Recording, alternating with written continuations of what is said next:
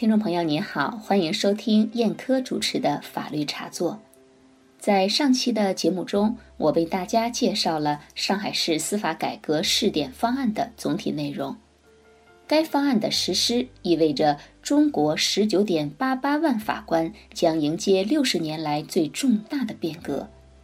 他们中相当一部分人将不再是法官，未来或者转任法官助理。或者从事跟审判无关的工作，留下来的法官将按照精英化的目标打造，享有独立的审判权，享受更高的待遇，并受到一套独立的选拔和惩戒机制的约束。未来的中国法官将有可能变得奇货可居、高高在上。当然，这只是司法改革的理想目标。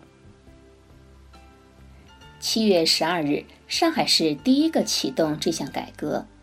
官方发布的信息显示，改革后的上海各级法院中，法官占所在法院人员总数的百分之三十三，其余百分之六十七的人员均为司法辅助人员和行政人员，都为法官服务。这是中国第一次专门为法官设定相对固定的人数。是迈向法官精英化的第一步。之前法官的数额由政法专项编制框定，法官更多被视为党政机关人员管理。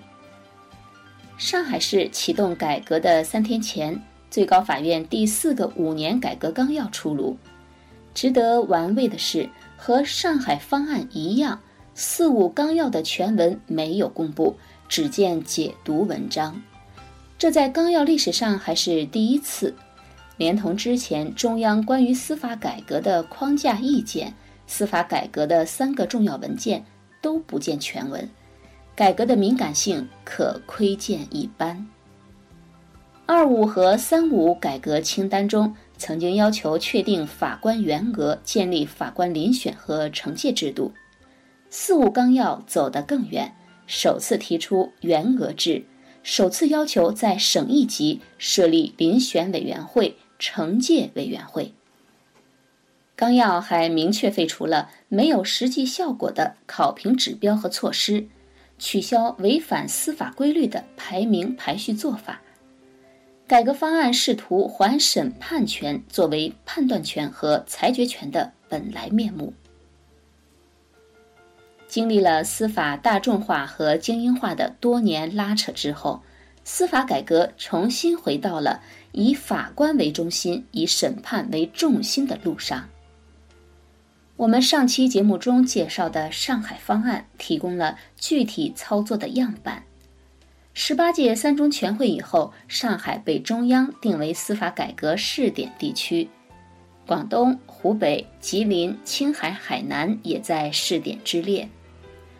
六月中旬，上海市政法委主导下做出的司改方案率先获得中央政法委通过。而据南方周末记者了解，其他五个省份的试点方案还在修改。由于上海方案全文不详，法官占百分之三十三是多还是少？被裁掉的法官何去何从？留下来的法官权责待遇如何？今后法官如何选任？等等。成为最近一周以来法学界广泛谈论的话题。上海市目前基层法院的法官约占百分之五十，中高级法院略高，能够达到百分之七十以上。改革后将有三分之一的法官被裁掉。据南方周末报道，上海方案中的百分之三十三的比例，考虑到了辖区常住人口。案件总量和一线法官人数等因素，然后再按法院人员的总数来测算。据说上海方案首先获得肯定，就是因为更加严格。要提高法官待遇，这么多是没有办法搞的。但是我想问的问题是：法官要精英化，有这么多精英吗？果然，我在南方周末的这篇文章中，看到一位参与试点方案设计的人士告诉南方周末的记者：“他说，我们遇到的最大的问题是，这是一群参差不齐的人。在将近二十万法官中遴选出精英，这是自一九四九年以来首次对法官群体的整理甄别。目前，全国十九点八八万法官中有多少真正在审案判案呢？这个看似有逻辑错误的问题，却是此轮改革的现实前提。但是，没有人知道准确答案。中国的法院系统内，拿到审判职称意味着就是法官，而有审判职称者未必都在审案判案。早年，有的法院连后勤部门人员，甚至厨师都有审判职称，都可称为法官。有的硕士生、博士生进来到研究室、政治部管人事，或者让你去办公室写材料。到了一定年限，就可以考助理审判员，考上了但不办案。有的级别上去了，当了处长就是审判员。有些在综合部门的高级法官从来没有办过案子，这就导致整个法院里面有审判员职称的非常多。在审判岗位上的人员往往没有严格的界限。案件多忙不过来的时候，有的书记员也审判案件，审判员的水平同样良莠不齐。基层法院有相当部分的审判员没有法科教育背景，如此复杂的法官存量，给精英化改革带来了极大困难。在更多人关心的薪酬问题上，南方周末的记者报道。各地的思路都比较抽象，对于法官单独职务序列的薪酬，还要会同相关部门另行制定。在过渡期的做法基本是相似的，法官的收入大概是两大块：现行工资收入加上岗位津贴。岗位津贴是最大的变数，同样要等另行制定。但是可以预见的是。改革后被保留下来的法官收入将会高于普通公务员，主审法官薪酬更高。虽然给法官高薪在法学界没有什么争议，但是决策层要考虑的因素就多了。比如说，以目前法官的整体素质和法院的社会形象，一下子加太多很难获得认可。目前。各地都为司法改革设置了过渡期，上海已经明确是三到五年，有的省定了五年。谁能进入百分之三十三的行列呢？大部分接受采访的法官都向南方周末的记者表达了类似的看法。法官们表示，司改总的来看是符合司法规律的。现在法官队伍素质参差不齐。精英制是趋势，大家也都看得到。但是具体到改革带来的短期变化和个人前景，有人表示担忧。很多中青年法官没有到高级的，现在担心的不得了。基层法院上五十岁的很多是高级法官，控制在百分之三十三，意味着很多高级法官都要留下来了。包括一些原来不办案的。打个比方说，原来开刀的现在要去当护士了。问题是，不少护士比医生的水平高，他们学历高，能力也强，但肯定有人要被牺牲。法院的不少青年业务骨干们担心，如果借鉴上海方案实行的百分之三十三的法官员额制度。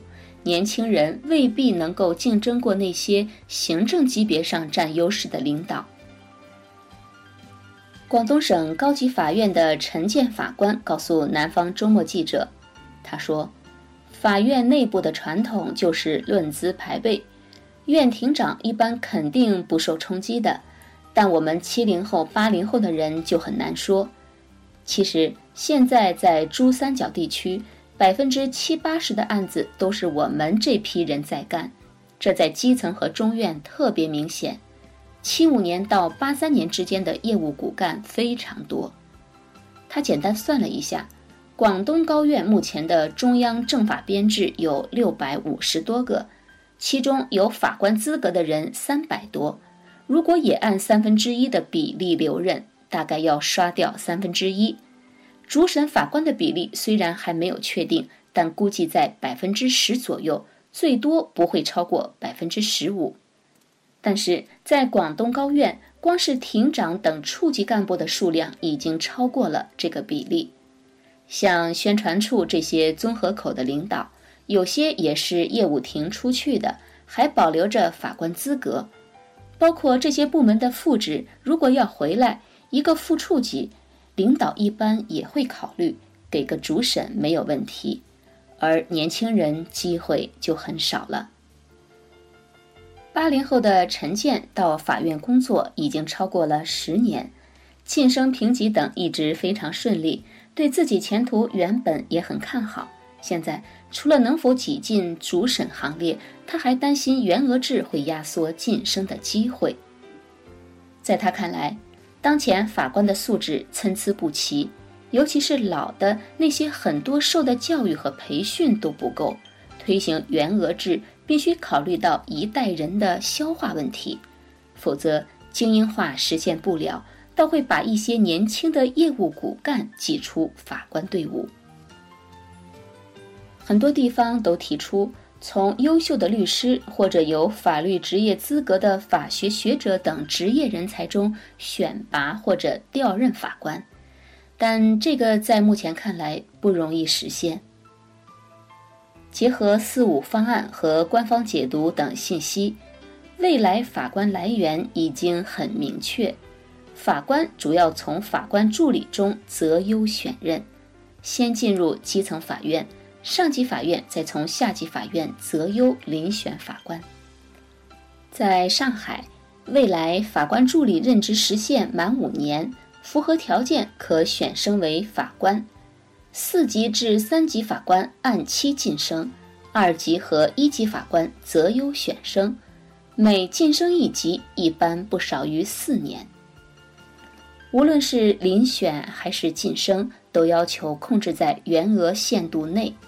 按照“四五”纲要，将建立预备法官人选库，原则上只在法官缺额的情况下启动补充选任法官的程序。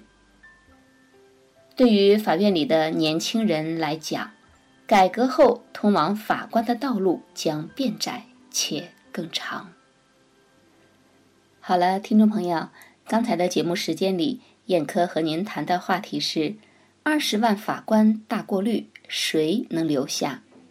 本节目内容参考了南方周末的报道。感谢各位的收听，今天的节目就到这里，再会。